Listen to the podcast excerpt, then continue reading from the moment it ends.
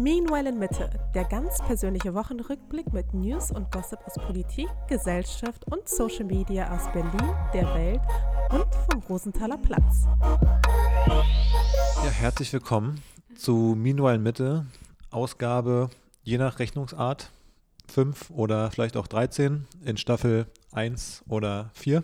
Könnt ihr euch aussuchen. Es ist heute der 2. Februar. Es ist draußen wahrscheinlich sehr verregnet, so wie jeden Tag. Und ähm, wir sitzen wieder zusammen. Und nehmen für euch auf. Denn ich eine meine ganz ehrlich, das ist das Beste, was man, finde ich, bei dem schlechten Wetter tun kann, nämlich Podcasts hören. So geht es mir jedenfalls. Absolut. Bisschen schön die Wäsche machen, bisschen putzen, die, die Aber eklige da- Zeit draußen ein bisschen zu Hause verbringen. Was wolltest du gerade sagen? Aber da, da bin ich ja wahrscheinlich eher gemeint, ne? Mit Putzen und Wäsche aufhängen. Ja, dafür koche ich schlecht. Ja. Aber auch dabei hörst du So hat jeder seine Aufgabe im Haushalt. Ja, ja, ja. Wie dem auch sei. Geht schon gut los. Wie dem auch sei. Ähm, ich würde sagen, also wir wollten heute ja mal ein bisschen eine kürzere Folge machen. Ja, weil es also ja in der letzten Folge ein bisschen aus dem Ruder gelaufen es ist wirklich die, aus dem Ruder gelaufen. Die Tage werden wir länger und die Folgen bei uns irgendwie auch, muss man sagen. Aber das hat jetzt ein Ende. Ja, wir brauchen so einen Countdown-Timer, so, weißt du, wie in so Actionfilmen, wenn so, so eine, wie so eine kleine Bombe, wo der Countdown runterläuft und wenn die auf 0-0 landet, dann, Dann, dann endet wird die die Aufnahme Folge, einfach geendet. Genau. Dann endet die Aufnahme Egal, einfach. wo wir gerade sind, dann ist die einfach. Das finde ich gar nicht schlecht. Da muss man auch so ein bisschen am Anfang die wichtigen Themen besprechen und eiert nicht so noch irgendwie ewig lange rum am Anfang. Ja, ich weiß nicht. Es wäre auf jeden Fall mal ein neues Podcast-Konzept. Ich weiß gar nicht, ob das jemand schon vorher gemacht hat. Ja, ist ja so ein bisschen wie äh, alles gesagt oder so von der Zeit, Ach so, ja, stimmt, mit diesem wo es dieses Codewort. Gibt. Ja, dann, aber ist ein bisschen anders. ein bisschen anders ist auf jeden Fall. Ja. Naja, wir halten uns auf jeden Fall heute kürzer, Leute. Ja. Ähm, die großen News der Woche. Achso, übrigens, du hast ja letzte Woche, Woche gesagt, lass uns mal vorstellen, aber ich, ich fühle das nicht. Okay. Also, ich bin David, du bist Mascha, aber ganz ehrlich. Wen interessiert's? Ich finde, wenn man das, wenn man das jede Folge macht, macht man sich selber auch ein bisschen klein, weil dann irgendwie setzt man so voraus, dass jede Woche irgendwie neue Leute es hören, die nicht so genau wissen, wer man ist, aber man weiß ja, wer wir sind. Hallo? Wir sind die Hosts von diesem riesen Podcast, von diesem etablierten Mega-Podcast. Also, das weiß man doch, wer wir sind. Ja, notfalls steht es auch sonst unten in der Beschreibung. Genau. Naja, jedenfalls die großen News der Woche. Rihanna ist schwanger. Unsere Schwangerschaft ist nicht mehr die wichtigste auf Instagram. Ich verm- vermute auch Bild, Stars and Stories hat jetzt eine neue, eine neue Lieblingsschwangerschaft. Wir sind, Ja, wir sind, wir sind raus. raus. Das war's. Hätten wir uns sparen können, das Ganze, wenn dann kurz danach Rihanna kommt und ihre Schwangerschaft announced. Aber es ist halt wirklich so gefühlt, ich weiß nicht, ob nur ich das so wahrnehme oder ob das wirklich gerade so ist, aber gefühlt sind alle schwanger. Es kann sein, dass es so meine persönliche Wahrnehmung ist, aber sowohl bei den Influencerinnen sind so viele schwanger gerade, als auch bei den Promis. ich Also, finde so lustig, dein, dein, dein Gefühl von wie viele sind gerade schwanger ändert sich ähm, vielleicht so alle mo paar Monate von alle sind schwanger zu ich kenne, eigentlich ist niemand schwanger oder hat Kinder, zu alle sind schwanger. Also als wir mal so ein bisschen mehr darüber geredet haben, über die Planung bei dem Thema, hast du dann oft so gesagt, oh, es ist die nächste schwanger, die ist jetzt auch schwanger. Da war das immer eher so ein kleines Mittel zum Druckaufbau, dass ja alle anderen diesen Schritt auch gehen würden. Dann, als es bei uns soweit war, sagst du dann auch in der letzten Folge so Dinge wie, wo ich sage, ja, wie heißen denn die Kinder in deinem, in deinem Umfeld so bei den, bei den Leuten? Und du so, "Hm, in meinem Umfeld? Da gibt es gar nicht so ja, viele in Kinder. meinem Und so. direkten Umfeld. ja. Da, in meinem direkten Umfeld ist ja jetzt auch Also, gerade du, wenn du meintest, schwanger. jetzt sind alle schwanger, dann meinst du so Leute wie Rihanna, dass wir dann, dass Ja, es doch ein so- Argument wäre, dass wir auch den Schritt gehen können. Genau, und hier Rosie Huntington Ah ja. Hm. und so weiter. Das war schon immer wichtig für mich, was Rosie Huntington macht, dass ich danach Ja. mein Leben auch ein bisschen ausrichte. Auch äh, hier meine damalige Podcast. Ich weiß überhaupt nicht, wer das ist, ne? Rosie Huntington? Ja, ist so ein Supermodel. Auch meine damalige ähm, Podcast äh, von Matcha Latte, Lisa Bannholzer, ist auch gerade schwanger. Mhm. Nike von This Jane Wayne, ebenfalls schwanger. Also es sind schon ein paar Leute echt schwanger gerade. Na gut. Jetzt auch noch Rihanna. Ähm, Jetzt auch noch Rihanna. Aber das war wirklich nicht zu übersehen. Mein Feed war wirklich, ich habe den aktualisiert und wirklich die ersten zehn Bilder, alle dasselbe Foto. Ja, ich finde es krass. Ich habe es ja gestern schon gesagt. Ich verstehe gar nicht, warum Rihanna so, so gehypt ist. Also warum sie so, seit wann sie kulturell so ein, ich sag mal, Icon ist. Also es gibt ja immer so Leute, vielleicht so alle paar Jahre, die so den Zeitgeist extrem prägen. Also sagen wir mal die letzten Jahre auch eine Kim Kardashian oder so. Und da hat man über die Jahre so eine Entwicklung gesehen, wo sie sich immer mehr so in den Vordergrund auch gedrängt hat. ähm, und da würde ich jetzt verstehen, also verstehen in Anführungsstrichen, aber da, da wäre mir klar, warum, wenn sie jetzt irgendwie eine Schwangerschaft irgendwie announced, in dem Sinne, warum dann irgendwie alle darüber sprechen. Bei Rihanna mich so ein bisschen überrascht, dass sie so ein, so ein Fokus auf ihr liegt irgendwie, weil sie hat irgendwie mit 16 angefangen Musik zu machen, seitdem hat sie so Standard-Popmusik gemacht, also gar nicht abwertend gemeint, aber es ist so, davon gibt es ja viele Künstler, die sowas auch machen, gefühlt. Und irgendwie ist sie aber so sehr, sehr wichtig jetzt im popkulturellen Diskurs. Beispielsweise eine Britney Spears oder Madonna haben ja auch nichts anderes gemacht als so Pop-Songs und trotzdem hat Rihanna, finde ich, einen ähnlichen Stellenwert wie auch zum Beispiel aber auch Beyoncé. Als Beyoncé Find, schwanger ja, war. Das finde ich zum Beispiel eben, also genau, darüber staune ich einfach nur, weil so habe ich es eben nicht wahrgenommen. Für mich war, es wäre Beyoncé ist halt so, genau, auf einer Stufe vielleicht mit einer Britney Spears und mit einer Madonna, die ist irgendwie so, in, also nicht, dass ich das so finde, aber ich nehme sie wahr, dass alle sie so iconic finden. Bei Rihanna habe ich das bisher nicht gedacht. Und Echt ich meine? Eine, Britney Spears und Madonna sind ja auch in einer Zeit erfolgreich gewesen, wo ja Stars eh noch größer waren damals, als noch irgendwie CDs verkauft wurden und nicht so viel Streaming und so diverse Musik vielleicht irgendwie schon zugänglich war. Aber bei Rihanna, naja, ich habe einfach nur gestaunt und fand aber das Announcement quasi auch funny, dass die Vorstellung, du so, wenn du so ein Promi bist, dass dann dein Announcement ist, dass du einfach dich an irgendeinem, keine Ahnung, an einem Montag in New York bei irgendwie minus 12 Grad, so nach dem Motto, ziehst du dir so ein, so ein Outfit an, äh, was komplett irgendwie eine Jacke ist, die bauchfrei ist, irgendwie der letzte Knopf ist irgendwie knapp über dem Babybauch und dann läufst du einmal nach draußen für 10 Meter und dann äh, stehen halt irgendwie scheinbar so viele Paparazzi und machen diese Fotos oder wer weiß, vielleicht war das sogar geplant, vielleicht war das sogar so ein halbes Shooting, was so ein bisschen beiläufig wirken sollte und dann ist das dein Announcement auch irgendwie crazy. Irgendwie ist, ja, aber irgendwie ist auch sad. Also da finde ich so, wie wir es gemacht haben, schöner. Oder so wie, ich glaube, ähm, auch Beyoncé hatte damals auch ein richtiges Shooting gemacht. Ja. Mit so Babybauch und so. Aber ja. Ja, generell diese Sache, ich meine dann bei, bei Hypebeast bei Instagram stand irgendwie sowas wie, sie hat alle surprised und es war irgendwie ein super guter Cover-Up-Job bisher, also bis hierhin. Wo ich auch dachte, okay, also Gut, es waren ja auch keine Events oder so, ne? ja, wenig, obwohl in den USA natürlich viel ist, aber vielleicht war sie auch ein bisschen mehr, an, also auch nicht so viel unterwegs, vielleicht wegen der Schwangerschaft und ähm, Corona und so. Naja, wer weiß. Jedenfalls big, big News. Ja, Bei uns gab es ja auch Big News in Sachen Schwangerschaft. Ja? Ja, wir hatten unser erstes Trimester-Screening Mhm. und ich muss sagen, das war, glaube ich, eine der lustigsten Unterhaltungen, die ich jemals mit dir hatte. Als wir in der letzten Folge haben wir es ja ein bisschen vergessen, weil es Ja. war, glaube ich, genau davor oder danach oder so. Ja. Ähm, und zwar hatte ich, Bede also ich wusste, ich darf David mitnehmen. Ich habe Bedenken geäußert. Also, dass es eventuell komisch für dich sein könnte, wenn dann der Arzt quasi in deiner, in, in, in deiner Gegenwart äh, dann diesen Vaginalstab mir ein, also diesen Ultraschallstab mir einführt, Und du, auf vaginal. diesem, und du auf diesem gynäkologischen Stuhl so liegen würdest, so genau, und ich auf diesem Stuhl da liege oder sitze. Und Und ich war, ich war halt äh, verwirrt einfach, weil ich dachte, wie, was für ein, was für ein Stab einführen? Ultraschall bei der Schwangerschaft? Schon hundertmal gesehen in irgendwelchen Filmen, in Serien, von Leuten gehört, wie man halt, wie die Frau so da liegt und dann der Bauch so mit diesem glitschigen Zeug da so kurz eingeschmiert und dann dieses, ja, wie so ein re- rechteckiges Ding da so drauf gedrückt wird für den, für den Ultraschall. Ich dachte so, wie, was, was für ein gynäkologischer Stuhl und was für ein Stab? Da macht man das auf Du- den Bauch drauf, du machst den Bauch frei und das war's. Und du, vor allem das Geilste war auch noch, wie du dann sagtest, hä, nee, das wird nicht so gemacht. Und ich so, ja, was denkst du denn, wie die anderen Ultraschallbilder entstanden sind? Aber wer hatte recht? Ja, bei diesem Trimester-Screening war es dann tatsächlich so, dass mir dann äh, ja dieser Ultraschall so über den Bauch gefahren wurde, aber halt bei der Frauenärztin halt einfach nicht. Aber warum macht man das denn überhaupt so? Weil ich meine, es war doch alles super zu sehen mit dem auf dem Bauch. Warum, warum gibt es denn unbedingt die Methode scheinbar, dass man dann noch irgendwie einen langen Stab in dich reinrammen muss? Naja, wahrscheinlich wird das halt zum Teil auch einfach mit dem Equipment zusammenhängen. Also wahrscheinlich braucht man dafür einfach ein anderes Gerät, anderes Equipment, was vielleicht auch noch teurer ist. Also ich glaube, das, wo wir halt waren, das war halt so Spezialequipment. Hm. Ja. Also als ich jetzt vorhin, äh, vor ein paar Tagen wieder beim Frauenarzt war, da... Was?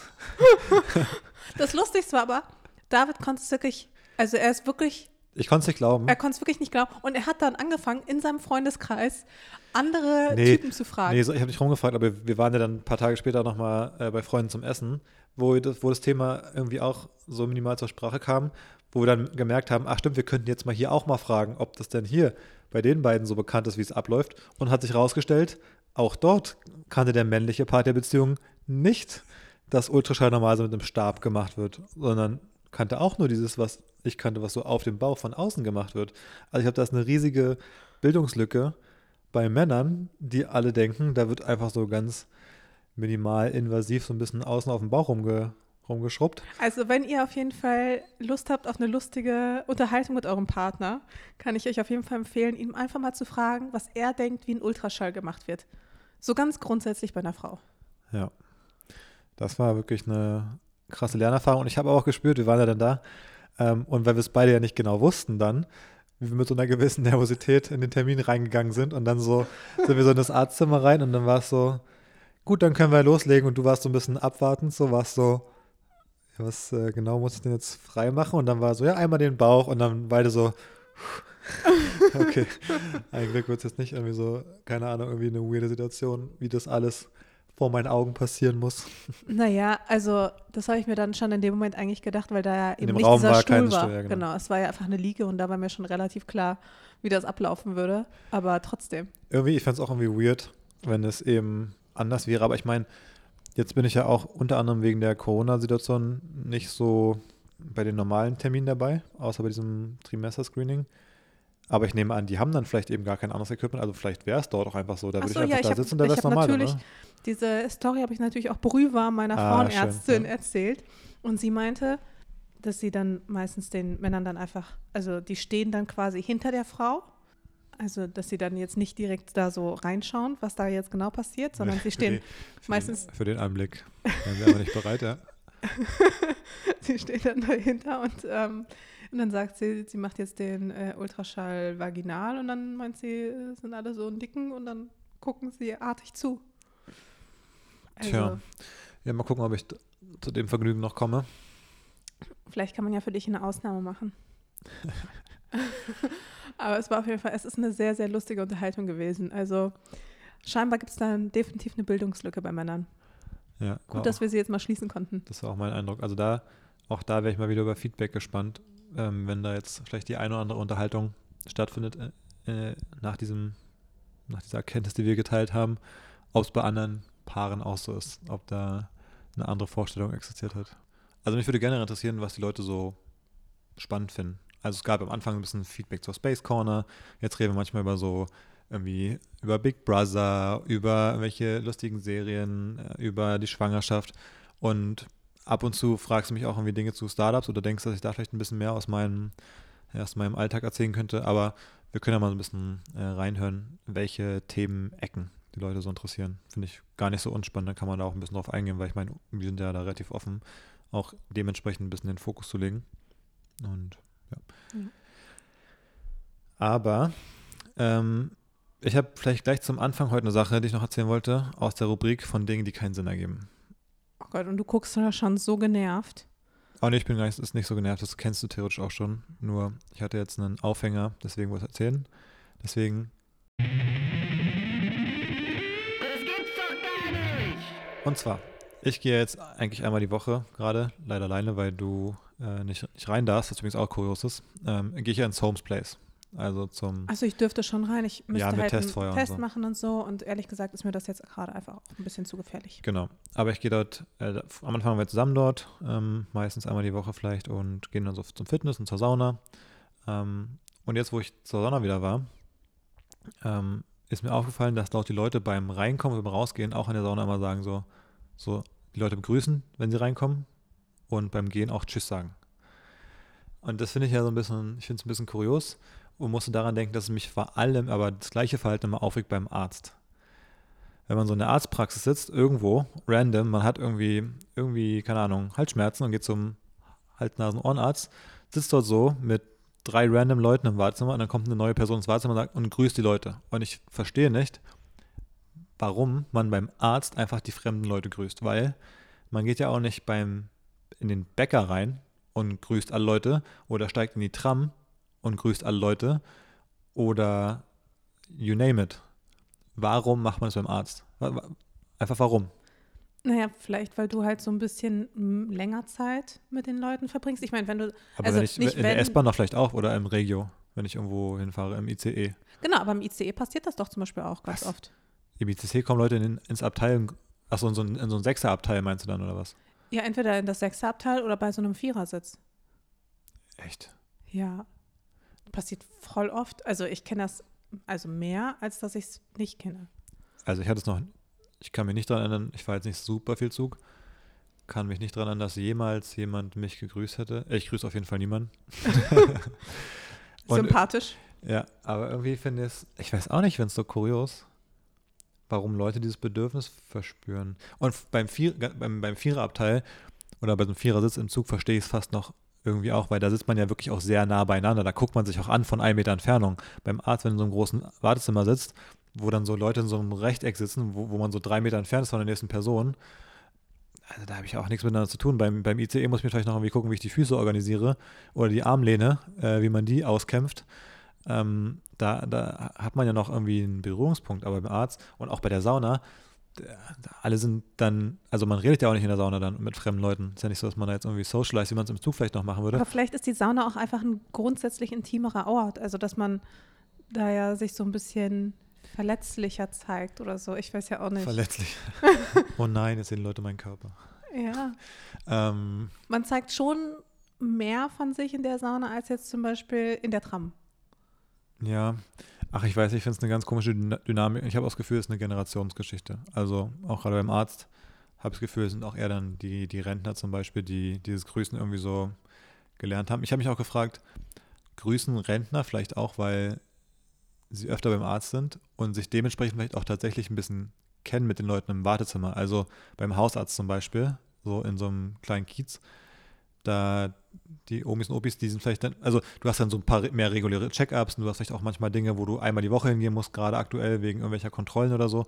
Und vielleicht siehst du auch jede Woche die gleichen Leute und kennst dich auch wirklich so ein bisschen vom Sehen. Weißt du, so ein bisschen wie in so einem größeren Haus, Wohnhaus, so im Treppenhaus, du auch die Nachbarn so ein bisschen erkennst und dich, grüßt. Ja, aber dass du die Nachbarn teilweise nicht mal grüßt. Ich grüße die Nachbarn.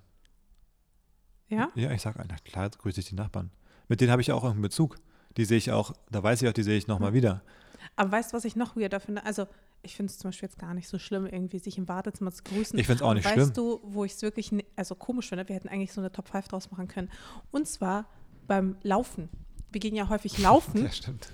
und dann grüßen einen halt so entgegenkommende Läufer. Ja, finde ich auch kurios. Das finde ich wirklich ein bisschen komisch. Obwohl man da teilweise auch jede Woche die gleichen sieht. Wenn wir, wenn wir jeden Sonntag unten da die Spreerunde laufen, da sehen wir manchmal schon die, die, die selben Leute wirklich jede Woche. Echt?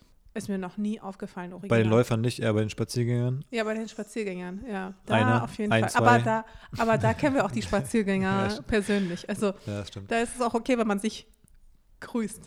Ja, ich finde, beim Laufen finde ich es lustig. Ich finde beim Laufen, bei so einem regulären Laufen mache ich es auch nicht. Ich finde, wo man es manchmal macht, ist, wenn es so in Extremsituationen ist. Also wenn man zum Beispiel im Winter bei minus sieben Grad und Schneefall draußen ist und man sieht nur einen einzigen anderen Läufer, eine andere Läuferin, dann ist es eher so ein respektvolles, anerkennendes High, weißt du, wo man so, so zunickt, so irgendwie so, ah, ist auch so eine Maschine, die bei dem Wetter draußen durchhält, wir sind beide krass.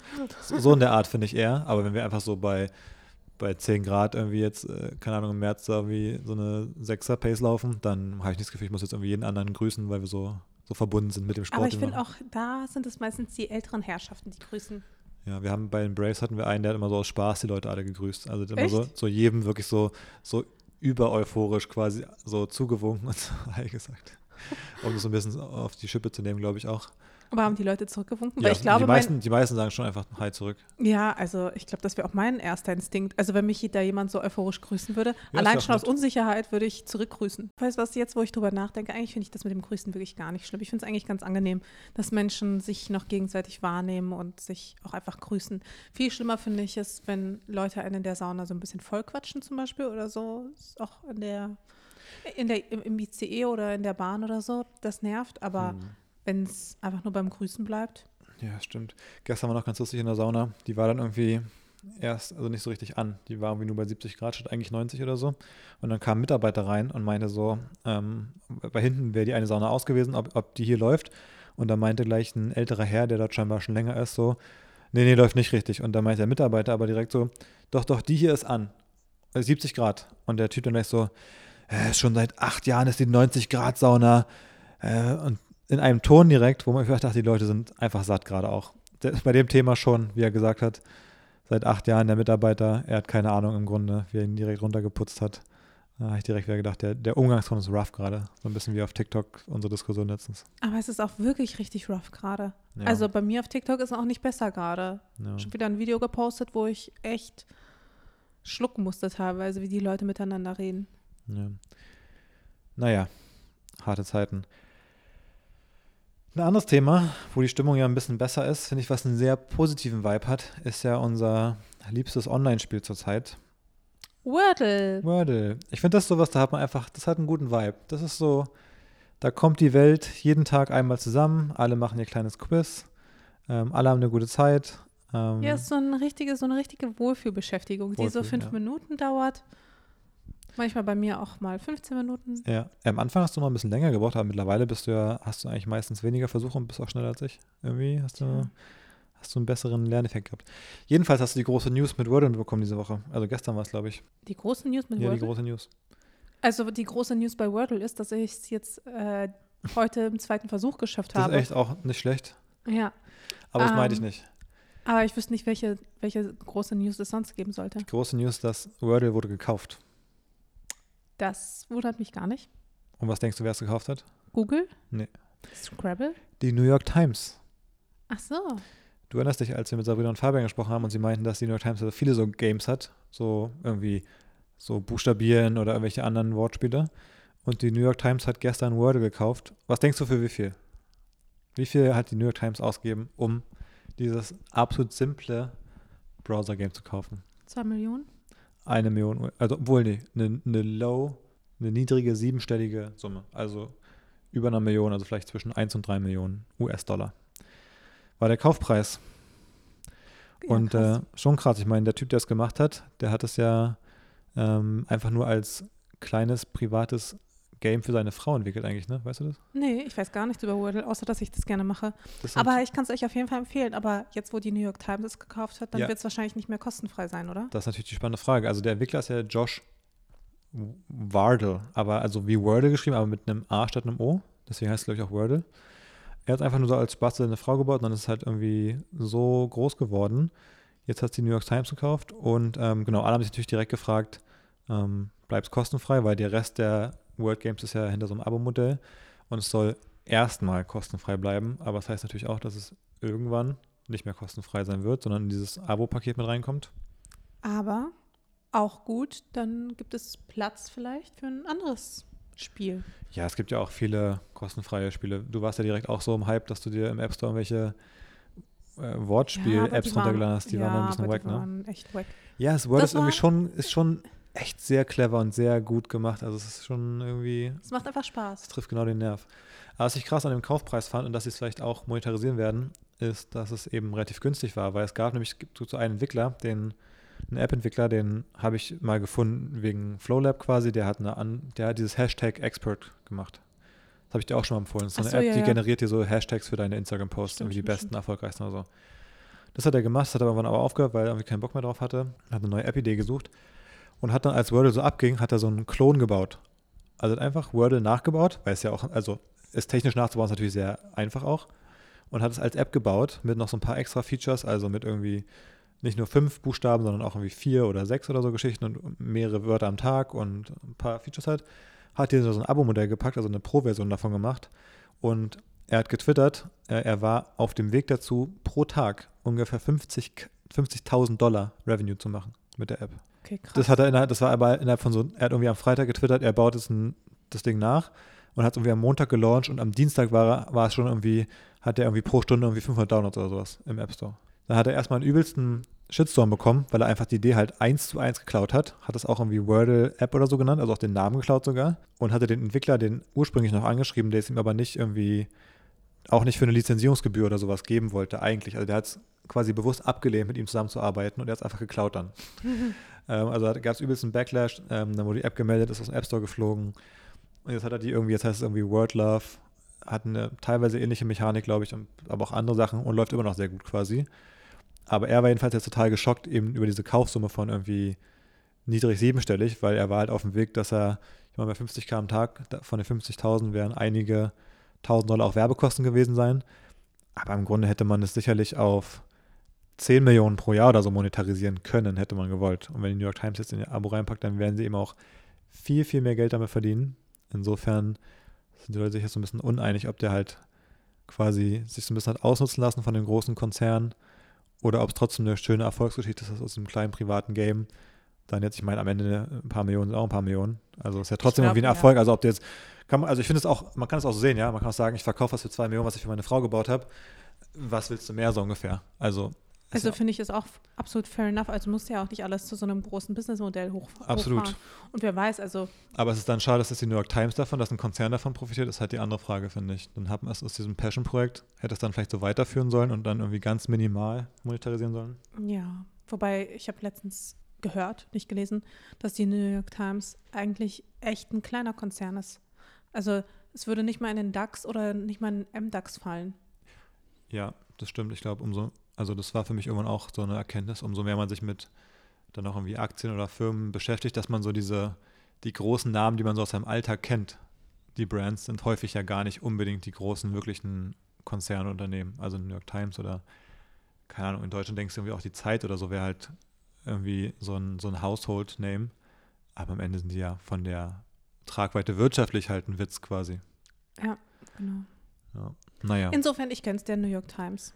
Ja, mal gucken, wie lange wir es noch, noch spielen können. Ja, das wäre natürlich echt schade, aber. Aber ich wette, wenn das zum Beispiel, ich wette, wenn das monetarisiert wird, bin ich mal gespannt, ob es da nicht dann sofort einfach den nächsten, die nächste Copycat gibt mit einem minimal anderen. Namen, Ja. weil es ja so leicht ist, das kann man ja eigentlich gar nicht irgendwie, Dann halt mit äh, sechs Wörtern oder vier Wörtern oder sowas. Also das selbst mit fünf. Ich glaube, was cool sein könnte, wenn die New York Times eben so ein bisschen so, so eine Art Kom so, so Competition einbaut, dass du eben noch mehr so ein bisschen so Leaderboard siehst. Wer hat jetzt wirklich die meisten Wörter erraten mit den wenigsten Versuchen? Das könnte ja ganz cool sein durch dieses größere Netzwerk, in dem es dann irgendwie eingebettet ist. Naja, so viel, so viel dazu. Ja, ja, schade auf jeden Fall. Aber dann äh, würde ich sagen, geht's back to GeoGuessr. Achso. ja, das, äh, da können wir auch nochmal drüber sprechen, irgendwann in einer, Ja, in einer anderen. Folge, aber auch Unser zweites Lieblingsspiel. geiles Spielephänomen. Ja, und dann die, die zweite große, große Internet-News, vielleicht sogar das Thema der Woche eigentlich, würde ich sagen, dieses ganze, Thema der Woche hatten wir doch schon. Also, und das ist ja wohl ganz eindeutig gewesen. nee, ich würde sagen, es gibt ein größeres als Rihannas Schwangerschaft, nämlich Joe Rogan, Spotify und Neil Young. Weil das ja. ist ja schon, finde ich, was so diese, was so die Ja, Internetkultur angeht, ist es schon das Größte und eben auch mit Auswirkungen ja tatsächlich in alle Sphären der Gesellschaft irgendwie bei dem, worum es da im Kern geht. Also dieses ganze Thema mit Misinformation. Vielleicht solltest du erstmal erzählen, worum es geht. Ja, ich will es gar nicht, also ich glaube, grob zusammengefasst geht es halt darum, dass Joe Rogan, der den Podcast, die Joe Rogan Experience macht, wahrscheinlich der größte Podcast in den USA, glaube ich, oder weltweit sogar, der meistgehörteste. Kann sein. Also wirklich crazy, ähm, der auf Spotify läuft und der nicht nur von Spotify gehostet wird, sondern eben ein Spotify Original ist, also ein Exklusiv genau, das Podcast. haben sie damals mal gekauft für was, 100 Millionen für oder 100 so. Millionen. Also der wurde damals so gestartet. Er hat irgendwie, ich glaube, er macht so eine absurde, ich glaube, hat da jeden Tag eine Folge oder so. Also wirklich, der hat irgendwie tausende Folgen und alle gehen irgendwie dreieinhalb Stunden oder so und irgendwie fast jeden Tag. Also wirklich verrückt. Und so gefühlt auch alle großen Leute waren da ja schon ein oder mehrmal. Also der, irgendwie der Twitter-CEO, äh, ein Elon Musk, eine, keine Ahnung, alle waren da so ungefähr. Ähm, also auch, also über das ganze politische Spektrum am Ende des Tages auch. Also von wirklich Linken bis hin zu Rechtskonservativen oder vielleicht schlimmer, äh, sind da Leute eingeladen ähm, und ist eben der, der größte der Welt irgendwie. Und weil er so viele verschiedene Leute einlädt, ist das echt eine Plattform für viele Leute, viele Dinge zu erzählen. Ähm, von ihren Vorstellungen von der Welt, von der Gesellschaft und von irgendwie eben auch sowas wie jetzt dem, der, der, Impf, der Impfmittel äh, der Impfstoffe. Ähm, und dann werden da Leute eingeladen, die irgendwie auch behaupten, die würden eben nicht wirken oder die wären gefährlich oder so Sachen. Und Joe Rogan ist dann auch so ein Kandidat, der dann irgendwie, also sein Background ist ja erst irgendwie selber UFC-Fighter, also Kampfsportler und oder da Moderator zumindest oder auch in so einer Rolle. Ähm, er ist jetzt eben kein Wissenschaftler. Er ist so wirklich der, der Average Joe, wie man in den USA so schön sagt, finde ich so ein bisschen. Er ist so der Durchschnittsamerikaner irgendwie, was das angeht. Und äh, ja, er korrigiert da halt auch nichts oder so. Und dann ähm, tendiert er selber noch sehr stark dazu, sozusagen so, wenn ich jetzt irgendwie unter, unter 21 wäre oder irgendwie unter, oder unter 27 oder so, hat er, glaube ich, gesagt, dann würde ich sagen, lass dich nicht impfen, weil das Risiko ist so gering und so. Und dann kommen halt Leute, die sagen, ähm, ja, das stimmt halt zum Beispiel nicht. Das Risiko ist halt kleiner, wenn du dich impfen lässt, als wenn du nicht geimpft bist, so ungefähr. Und er ist da einfach so nicht so richtig, ja, faktengetrieben. Ja, aber genau deswegen ist er ja auch wahrscheinlich so populär. Ja, ich weiß gar nicht, ob das die Popularität begründet. Ich finde, bei manchen Themen ist es cool, wie er rangeht. Also er, er hat ja durchaus Interviewgäste, wo diese Art von so ein bisschen diesem Naiven und diesem, ja, ich habe keine Ahnung und ich, ich stelle mir alles in Frage, kann manchmal irgendwie zu einem guten Gespräch führen, aber kann auch bei vielen Gästen und bei vielen Themen irgendwie voll in die falsche Richtung gehen. Na, deswegen gab es eben den krassen Backlash, gerade wegen dieser Impfthematik, wo er irgendeinen so einen, äh, amerikanischen Arzt hatte, der von vielen auch irgendwie so als Pseudo-Experte irgendwie, glaube ich, gewertet wird, ähm, eingeladen und dann So wieder, ein Kekulé oder was? scheinbar. Hm.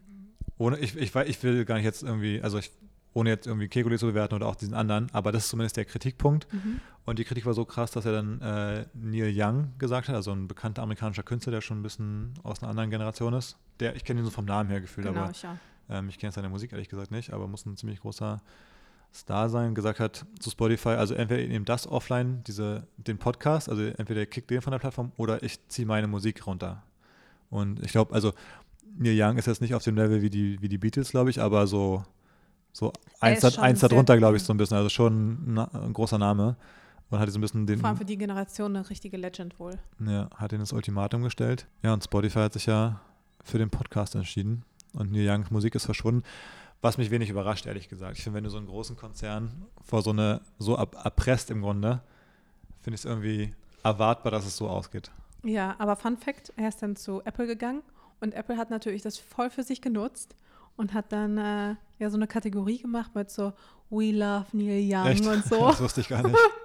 ja, Apple hat das natürlich für sich voll genutzt für, für sein Marketing und hat dann natürlich auch die ganzen Alben nochmal extra gehighlightet und so. Krass. Ja, lustig. Also passt natürlich perfekt. Aber was ich zum Beispiel nicht wusste, was, äh, was Olli ähm, im, wie heißt es jetzt, fest und flauschig, sanft und sorgfältig, jedenfalls in diesem Podcast erzählt hat, dass ja Neil Young deswegen so empfindlich darauf reagiert, weil er ja eine, also selber da einen starken Bezug zu dem Thema hat, weil er wäre selber als Kind fast an Polio gestorben, also an Kinderlähmung. Und so, und zwei seiner Kinder, glaube ich, oder so, irgendwie, ich, jetzt will ich nicht unkorrekt sein, aber es war irgendwie so ein Bezug, wie auch zwei seiner Kinder, glaube ich, sind davon stark betroffen oder irgendwie teilweise gelähmt oder gestorben oder irgendwie sowas. Also ein extremer, starker persönlicher Bezug. Und deswegen äh, reagiert er eben auch so krass darauf, auf dieses ganze Thema, weil er sagt, hier verbreitet jemand Falschinformationen zu einem Thema, was mich schon so krass persönlich betroffen hat früher. Und seit, ich glaube, Polio ist, glaube ich, ausgerottet, oder? Also Ich glaube auch, ja. also und das ist durch Impfung passiert.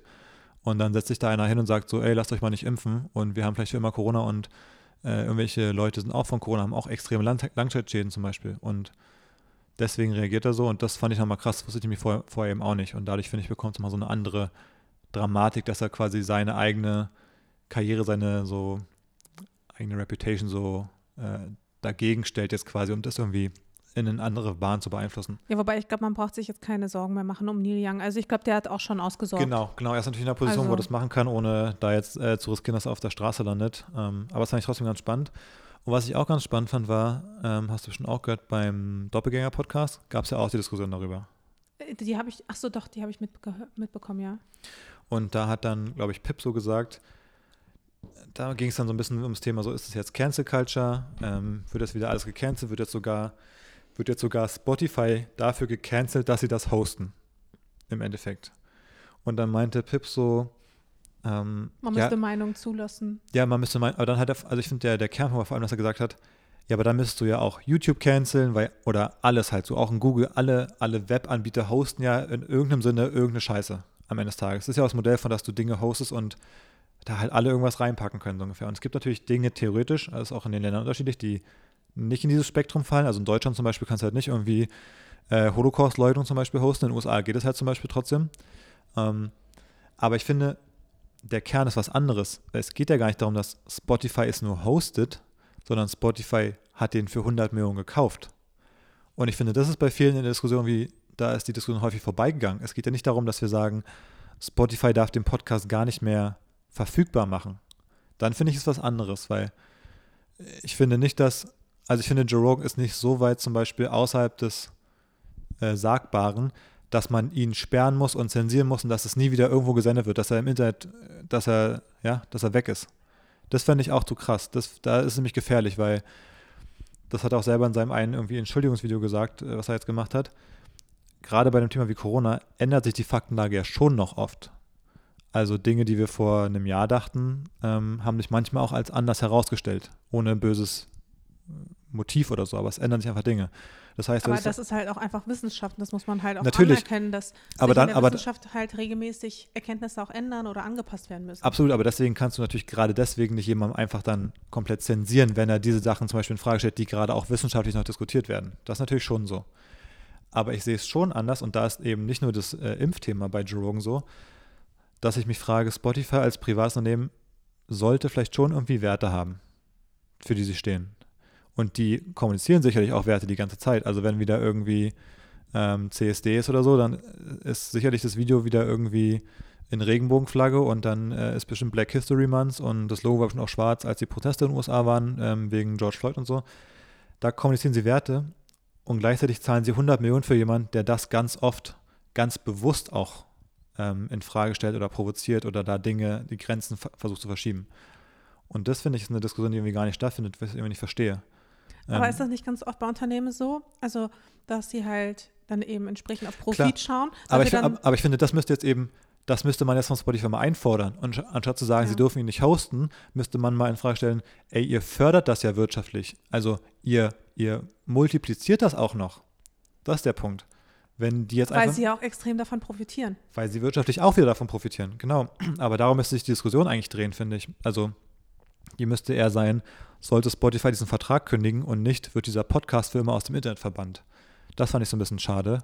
Ähm, hat mich irgendwie ein bisschen überrascht, dass da so ja, Leute dran vorbei diskutieren irgendwie. Ja, wobei, die hatten ja jetzt irgendwie eine Policy rausgebracht und haben, und ich glaube, die Aktie hat jetzt auch irgendwie nochmal um 12% zugelegt seitdem. Ja, aber die Policy, du meinst, das, dass sie jetzt da so Hinweise machen. Ja, Äh, für, genau. Für, aber das ist ja genau, ich finde, das ist das Resultat von dieser fehlgeleiteten Diskussion. Weil der Hinweis ergibt doch nur Sinn, wenn du etwas hostest, auf das du nicht direkt Einfluss hast. Also auf YouTube kann jeder was hochladen und wenn Leute was mit Corona hochladen, dann kommt da so ein Hinweis zum Beispiel, dass irgendwie hier ist eine Quelle für Informationen. Aber Spotify ist quasi selber der Redakteur, der diese Person exklusiv auf seiner Plattform bereitstellt und die Person bezahlt dafür, dass sie diese Inhalte macht und macht dann einen Hinweis. Das ergibt doch irgendwie keinen Sinn. Das natürlich nicht, aber glücklicherweise gibt es da ja auch genug ähm, Podcast-Hosts, die oder auch generell prominente Personen außer Neil Young, die das ebenfalls äh, ja als unangenehm empfinden, beispielsweise auch Harry und Meghan, die ja gesagt haben, okay, wir wollen ähm, jetzt auch erstmal Abstand gewinnen von äh, ja, okay, aber hast du das gelesen, dass sie noch gar keine Folge gemacht haben? Ja, aber vielleicht haben die die Folge jetzt auch erstmal verschoben, also wer weiß. Die, Vielleicht haben, war das geplant und jetzt haben die gesagt, ja, hm, ist uns die beiden sind eh die schärfsten, das habe ich auch gelesen. Die haben irgendwie im, keine Ahnung, Sommer 2020 oder so einen Exklusivvertrag unterschrieben, dass sie irgendwie, keine Ahnung, 30 Folgen machen oder irgendwas oder 30 Millionen bekommen.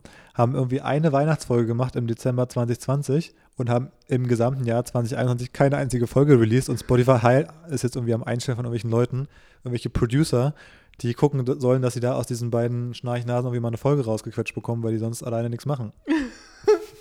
Ja, stimmt. Aber hier auch Aber gut, dass die jetzt mal einen Boykott machen. Also Ja. der, der, der wird Spotify hart treffen, dass die Leute, die ein Jahr lang keine einzige Folge geschafft haben, jetzt auch erstmal weiter kein, keine machen. Nein, aber ich glaube, da gab es tatsächlich auch einige, die dem Beispiel Neil Youngs auch gefolgt sind. Also ich glaube, da wird dann schon auch entsprechend Druck aufgebaut. Ja, ich finde, die Leute, die sich dazu verhalten müssten, ich meine, wir könnten jetzt auch überlegen, wollen wir einen Podcast da hosten, aber ich finde, das ergibt keinen Sinn. Ich finde, wer sich dazu irgendwie verhalten muss, sind die anderen äh, Spotify Original Podcasts. Weil die haben den gleichen Arbeitgeber im Endeffekt und die sind auch die, die Druck ausüben können, weil ob wir jetzt unseren Podcast draußen ist so eine Sache, weil wir nutzen ja nur die offene Infrastruktur vom Internet quasi, dass es ein RSS-Feed ist und den die irgendwie einlesen. Ähm, aber wenn du deinen auch exklusiv draus hast, ich finde, dann musst du dich dazu verhalten ne? oder du musst zumindest irgendwie das Gespräch auch zu Spotify suchen und denen mitteilen, dass das halt nicht cool ist zum Beispiel, dass sie da irgendwie sich, dass Spotify da irgendwie, was du auch immer von den forderst halt macht. Aber ich hatte auch so das Gefühl, es gibt so ein lustiges Zitat von Neil Young, dass er schon vorher nicht so richtig positiv gestimmt war, was äh, Spotify anging. Okay. Und zwar, er habe sowieso, Zitat, die Schnauze voll von Spotifys beschissener Soundqualität. Amazon, Amazon Apple Music und Cubus liefern heute bis zu 100% der Musikqualität und es klingt viel besser als der beschissene, heruntergekommene und kastrierte Sound von Spotify. Okay, geil. Also mir scheint es, als wäre ja vorher auch schon ein bisschen Bisschen ja, schwierig, äh, auf dieses Thema Spotify anzusprechen. Geil, das hatte ich, das kannte ich gar nicht. Okay, vielleicht, äh, ja, offensichtlich war er schon vorher nicht so gut drauf zu sprechen. Obwohl ich mir, wie gesagt, durch die, seine Vorgeschichte gar nicht vorstellen kann, dass er das nur so aus, als kleinen PR-Gag macht, sondern ich Ja. glaube, da hat er dann doch den sehr intensiven Bezug, aber lustig. Ja, vor allem lustig mit der Soundqualität, weißt du, alle Leute hören auf irgendwelchen AirPods und irgendwelchen Ramsch-Kopfhörern irgendwie die Musik, aber Spotify ist dann das Problem, was den, die Quali angeht. so, äh, die Leute, die so mit dem Handy, mit Ja. dem Handy in der Bahn sitzen, Oh. da ist die Spotify-Qualität wirklich das größte Problem. Wenn du mit, mit Handy-Lautsprechern in der, in der Bahn Musik hörst, die Scheißqualität von Spotify. oh Mann. Hast du noch irgendwas? Nee, ich habe fast nichts mehr, weil wir wollten ja auch nicht so lange machen. Ich habe Hm. eine letzte Sache habe ich noch, Okay. eine kurze. Und zwar, nachdem wir letzte Woche über, über äh, diese Big Brother-Geschichte geredet haben, über den Hm. Popo-Klatscher mit Folgen, und ich dieses Video dann nochmal angeguckt hatte, ist mein, äh, sind meine Recommendations bei YouTube jetzt, habe ich öfter mal was von diesem, von der 2014er Staffel drin, also von der gleichen Staffel. Okay. Und ich meine, ich weiß nicht, warum ich überrascht bin, aber ich habe dann auf das erste, nächstbeste Video geklickt, was dazu kam. Und diese ganze Staffel ist eine einzige große sexuelle Belästigung. Wirklich jetzt? Das nächste Video ist irgendwie eins, das heißt, Zitat, der ist so bockig auf dich.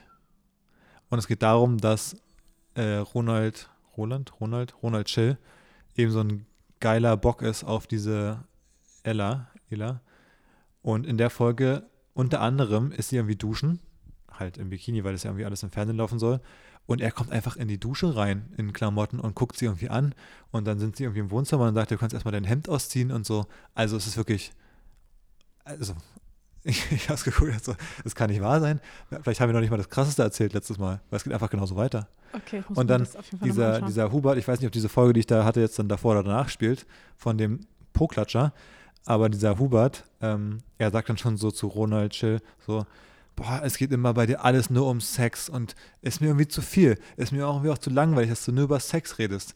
Und dann sagt Ronald so, ja, ist doch gar nicht so. Und dann sind, aber sitzen da so drei andere und sagen so, ja, guck mal, letztens hast du auch irgendwie, wolltest du auch schon wieder an sie ran und so. Und es ist wirklich unter aller Sau. Also, oh, wie ekelhaft auch. Die arme Frau, wenn du da so einen notgeilen alten Sack Genau. an der Backe hast, ja, sagt sie noch der selber. dann die ganze Zeit dir irgendwie hinterher Sie, stalkt. sie sagt selber, das Boah. könnt, sie sagt selber, es könnte ihr Opa sein. Ich kann das nicht machen. Ich kann da, ich kann das nicht mehr mitmachen. Und dann kommt in dem Moment Ronald Schiller und sagt so, was kannst du nicht machen? Oh mein Und Gott. stellt sich zur Rede.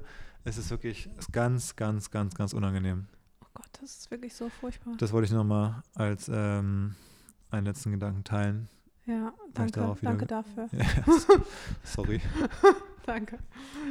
Ähm, Naja, eine Sache, die ich vorhin noch vergessen habe. Und zwar bin ich im Zuge der Joe Rogan Spotify-Geschichte auf den Begriff Postmodernismus gestoßen. Weißt du, was das heißt? Nee. Hast du den Begriff schon mal gehört? Man liest, findet man liest Ja, ich finde doch, man liest es so ein bisschen so, aber ich kann das gar nicht zuordnen, was es genau heißt. Ich nämlich auch nicht. Und da, das war, glaube ich, sogar ein TikTok, wo das beschrieben wurde, was bedeutet.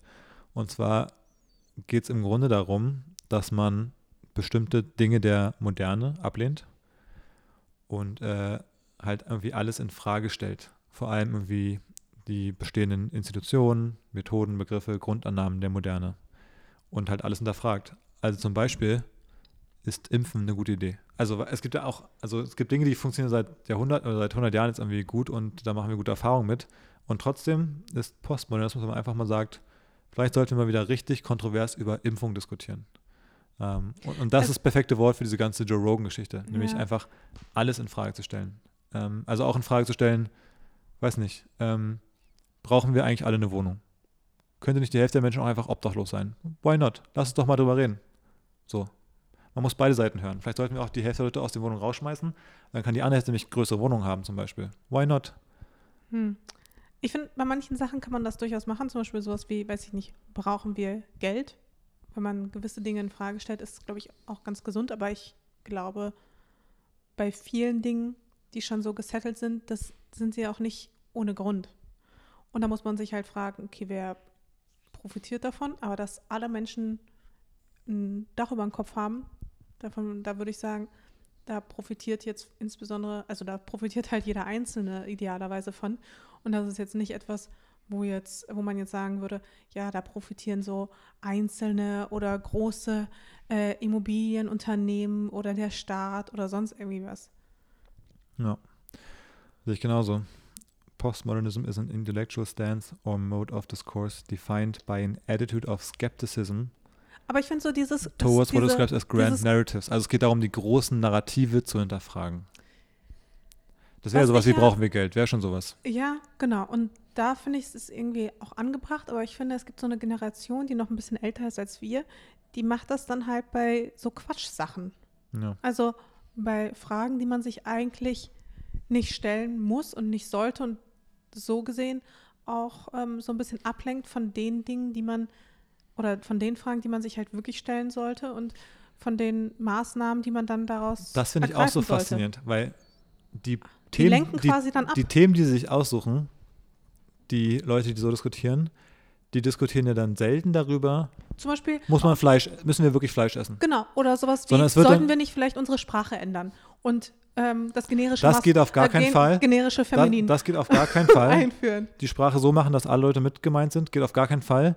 Aber impfen, da müssen wir dringend mal wieder ganz kontrovers darüber diskutieren, ob das eine gute Idee ist, nachdem wir irgendwie zehn tödliche Krankheiten ausgerottet haben in den letzten Jahren so ungefähr. Da müssen wir wirklich dringend mal drüber sprechen. Ähm, aber Tempolimit auf der Autobahn ist in Deutschland zum Beispiel überhaupt nicht möglich. Also das kann auf keinen Fall geändert werden. Und Veggie Day in der Schule auch nicht. Aber impfen, da müssen wir also Genau. dringend jetzt nochmal zwölf Talkshows machen, wo wir das besprechen. deswegen finde ich es ja auch an sich nicht verkehrt, wenn man so ganz grundsätzlich diesen Ansatz verfolgt, aber man muss dann halt auch die richtigen Fragen stellen. Ja. Also die, die halt wirklich die Gesellschaft eher fördern ähm, und eine bessere Gesellschaft für alle schaffen, tendenziell, als, als äh, welche, die sie halt langfristig zersetzen. Ich glaube, warum das nicht passiert, und das ist auch Teil der, der Definition von Postmodernismus, ist, dass das eine Ablehnung der Moderne ist. Das ist nämlich der Punkt. Es wird nämlich gerade das Moderne abgelehnt und hinterfragt, nämlich das Narrativ, wir brauchen jetzt eine besonders inklusive Gesellschaft, das wird abgelehnt. Ähm, aber eben Fleisch essen ist halt nichts, also modernes in dem Sinne, deswegen wird es eben nicht hinterfragt. Weil es wird so gesagt, Dinge, die schon in der Vergangenheit so waren, die sind gut, Achso, so ganz früher, so im Mittelalter. so Hexenverbrennung zum Beispiel. Genau. Aber die neuen Entwicklungen, die aber die neuen großen Narrative, die jetzt Mhm. so durch die in den letzten Jahrzehnten vielleicht aufgekommen sind, die muss man mal ganz so hinterfragen. Ja. Brauchen Sollten Frauen wirklich? arbeiten gehen? Brauchen Frauen ein Konto? Genau. Solche Fragen, ja. Ich, ich sagte, sowas wurde in den 5000 Joe Rogan Folgen bestimmt schon mal diskutiert. Ja, ja finde ich schwierig. Aber erklärt natürlich auch, warum der Podcast so populär ist bei einer bestimmten Zielgruppe und vielleicht auch, um ehrlich zu sein, vielleicht auch bei einer bestimmten Altersgruppe. Ja, ob, ja, sicherlich. Ja, naja, okay. Aber wieder was gelernt. Fand ich, immerhin. genau, wollte ich noch teilen, weil ich glaube, es ist vielleicht ganz, ganz interessant, weil man es öfter, glaube ich, mal liest ab und zu. Ähm, aber ja, man überliest es manchmal so, finde ich, so diese Fachbegriffe und denkt dann so, ja, okay, das bedeutet jetzt irgendwas. Ähm, aber weiß gar nicht so genau, was du meinst. Ich finde es eine sehr gut, sehr, sehr spannende Definition, die irgendwie auch erklärt, was das für ein, für ein Gedankenkonstrukt äh, ist. Genau, Ja, spannend. dann müssen wir das nicht, auf jeden Fall nicht eine- unnötig heute hier. Genau. Nachdem wir letzte Woche eine sehr, sehr lange Folge hatten, halten wir uns heute extra kurz und ähm, wir, wie gesagt, wir freuen uns über Feedback, auch ähm, welche Länge ihr bevorzugt, eher das kürzere oder eher das längere. Ich habe eine Idee für einen, für einen Folgentitel. Hm. Brauchen wir noch Postmodernismus? Braucht es noch den Postmodernismus. Findest du, das ist eine, Dass man mal hinterfragt, ob man das noch braucht, was so viel hinterfragt. hm, finde ich nicht schlecht, aber es ist, glaube ich, kein Titel, der jetzt unbedingt so catchy ist. Würde mich schon neugierig machen. Vielleicht. Na gut. Ich meine, die Leute wissen wahrscheinlich vorher noch gar nicht, was Postmodernismus ist. Und das dann zu Und dann will man doch unbedingt reinhören. Ja, Na, wir gucken mal. Mal Wir- gucken. Mal, wir gucken mal, was vielleicht wird es auch wieder nur der, hier, wie hieß der Titel von dem Big Brother Video? der, geile ist so, Bock. der ist so bockig auf dich. der ist so bockig auf dich. Ja, nee, wir- wir- jede, jede Folge wird einfach aus einem random, äh, nach einem random Big Brother Zitat benannt. Das wäre mal eine geile Naming Convention, dass man immer so, so einfach eine Folge anmacht und nach Minute 3,23 macht man Stopp und der Satz, der da gesagt wurde, den nimmt man. Ich glaube, es wäre immer, immer ein ganz guter Titel eigentlich, um Leute neugierig zu machen auf die Folge. Könnte eine Strategie sein. Und dann löst man es aber auch nie auf. Und die Leute fragen sich, warum hieß die Folge, der ist so bockig auf dich? Und dann ging es irgendwie nur so um Joe Rogan Podcast und irgendwie Rihannas Schwangerschaft. Hm, keine Ahnung, warum es so hieß. Ja, finde ich eigentlich gar nicht so schlecht, die Idee. Können wir uns überlegen. Können wir dann einführen zusammen mit dem Countdown. Ja. Der läuft jetzt ab. Okay, dann Bis dahin. bis Tschüss. dann. Ciao.